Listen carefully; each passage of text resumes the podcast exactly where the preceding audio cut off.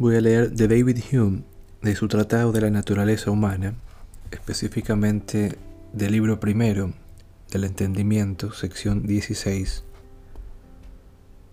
de la razón de los animales.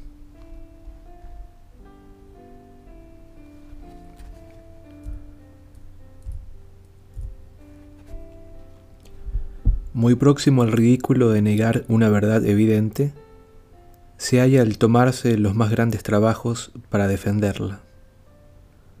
Y ninguna verdad me parece más evidente que la de que los animales se hallan dotados de pensamiento y razón, lo mismo que los hombres. Los argumentos son en este caso tan manifiestos, que no escapan nunca a la atención del más estúpido o ignorante.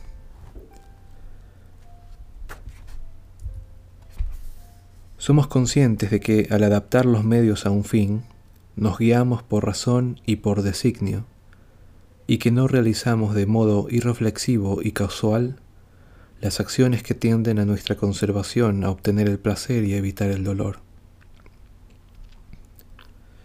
Cuando, por consiguiente, vemos otros seres en miles de casos realizar acciones análogas y dirigirlas a fines análogos, todos los principios de razón y probabilidad nos llevan con una fuerza invencible a creer en la existencia de una causa análoga. Es innecesario, en mi opinión, ilustrar este argumento por la enumeración de casos particulares. La más pequeña atención nos proporciona más de lo que son requeridos. La semejanza entre las acciones de los animales y la de los hombres es tan completa en este respecto que la primera acción del primer animal que nos agrade considerar nos proporcionará un argumento incontestable para la doctrina presente. Esta doctrina es tan útil como clara y nos proporciona una especie de piedra de toque mediante la que podemos examinar cada sistema en esta especie de filosofía.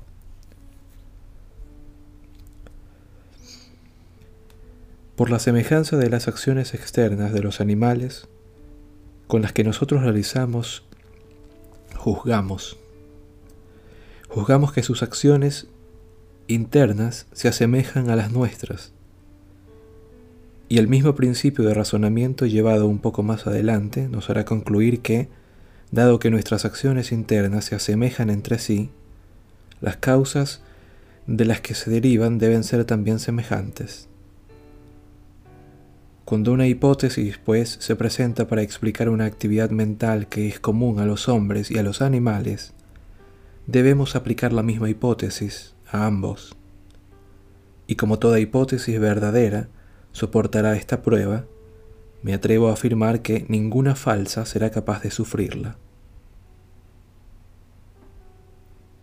El defecto común de los sistemas que los filósofos han empleado para explicar las acciones del espíritu es suponer una sutilidad y refinamiento tales del pensamiento que no sólo exceden la capacidad de los animales, sino también la de los niños y la de las gentes sencillas en nuestra propia especie, que son, sin embargo, susceptibles de las mismas afectaciones y emociones que las personas del más grande talento y entendimiento. Una sutilidad tal es una prueba clara de la falsedad de cualquier sistema, lo mismo que la simplicidad lo es de su verdad. Por consiguiente, sometamos nuestro sistema presente relativo a la naturaleza del entendimiento a esta prueba decisiva y veamos si explica igualmente los razonamientos de los animales que los de los seres humanos. Debemos hacer aquí una distinción entre las acciones de los animales que son corrientes y parecen hallarse en el nivel de sus capacidades medias, y los casos más extraordinarios de, sagacidad que revelan a veces en su propia conservación y propagación de su especie. Un perro que evita el fuego y los precipicios, que huye de los extraños y acaricia a su dueño, nos proporciona un ejemplo del primer caso un pájaro que escoge con mucho cuidado y finura el lugar y los materiales de su nido, y pone sus huevos en el tiempo debido y en la estación conveniente, con todas las precauciones de que un químico es capaz de en sus planes más delicados, nos proporciona un ejemplo notable del segundo.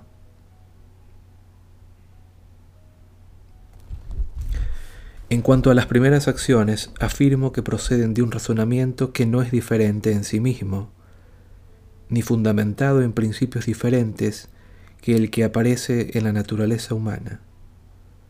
Es necesario, en primer lugar, que exista una impresión inmediatamente presente en su memoria y sentidos para constituir el fundamento de su juicio. Por el tono de la voz el perro infiere la cólera de su dueño y prevé su castigo. Por una cierta sensación que afecta a su olfato, juzga que la casa no está lejos de él. Segundo, la inferencia que hace partiendo de la impresión presente se basa en la experiencia y en su observación del enlace de los objetos en casos pasados. Del mismo modo que se varía esta experiencia, se varía este razonamiento. Haced que un golpe siga unas veces una señal y otras veces otra, y sacará sucesivamente diferentes conclusiones según su experiencia más reciente. Ahora bien, que un filósofo haga un ensayo y trate de explicar este acto del espíritu que llamamos creencia y dé de él una explicación partiendo de los principios de que se deriva independientemente de la influencia, de la costumbre y de la imaginación, y que su hipótesis sea aplicable igualmente a los animales que a los hombres. Cuando haya hecho esto prometo admitir su opinión, pero al mismo tiempo exijo como condición equitativa que mi sistema es el único que puede responder a todas estas cuestiones sea admitido como totalmente satisfactorio y convincente. Que es el único es evidente casi sin razonamiento alguno. Los animales jamás perciben ciertamente una relación real entre los objetos. Por consiguiente, infieren el uno del otro por experiencia no pueden jamás hacer una conclusión general mediante argumentos, para probar que los objetos de los que no tienen experiencia se asemejan a aquellos de los que las tienen. Por lo tanto, tan solo mediante la costumbre actúa sobre ellos la experiencia. Todo esto era suficientemente evidente con respecto al hombre. Con respecto a los animales no puede existir ni la más mínima sospecha de error lo que debe estimarse como una rigurosa confirmación, o mejor como una prueba invencible de mi sistema.